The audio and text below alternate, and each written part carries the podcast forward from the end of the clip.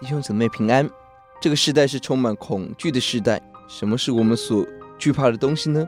今天我们一起思想诗篇一百一十二篇，敬畏爱人之福。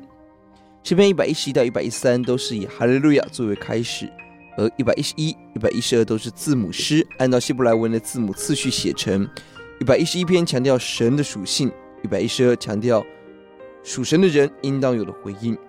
这篇采 A B C 的架构，A 是敬畏主的行动，B 是得着的恩典，C 是得胜黑暗。当我们走神的路，行神随喜悦之事，即或有挑战、有威胁，但却要得着更大的恩典。一百一十一篇的。结尾提到了敬畏神是智慧的开端，而这一篇就告诉我们什么是敬畏神的具体行动。用行动论，第一节喜爱神的命令，神与神的话语不能分开，爱神的人必定渴望更多认识主，得着主的真理。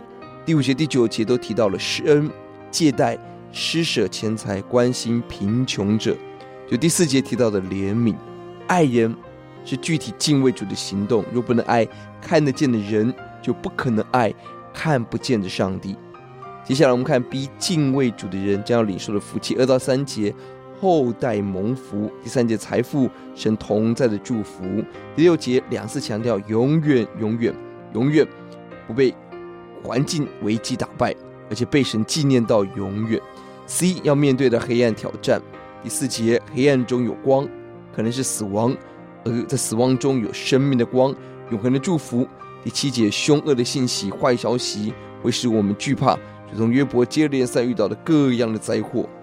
即便有这样的恶信息，但坚定依靠主的人必不动摇。第十节，有恶人在身边，各样的坏心思、意恶念等候伤害我们，但恶人的心愿必然消灭，一人可以得胜。第三节，有财富人有三个危机要避免。第一个是要正确的使用金钱，不可以滥用。七到八节，惧怕各样的损失、坏消息，要依靠神，不要害怕。第五节、第九节要学习分享。我们身边有恶消息，有恶人，有死亡，属神人得着主天的好信息，战胜恶人，被纪念，永不动摇。要记第九节，他施舍钱财，周济贫穷，他的仁义存到永远，他的脚臂被高举，大有荣耀。地上许多人让我们害怕。但是我们却得着勇敢的恩典，关键在于敬畏主、爱神的道，而且学习分享、学习祝福给人。我们来祷告：主，在环境有很多恶消息、恶人，很多的恐惧临到我们，来帮助我们敬畏你，走你的路，生命丰盛再丰盛。谢谢主，祷告奉主的名，阿门。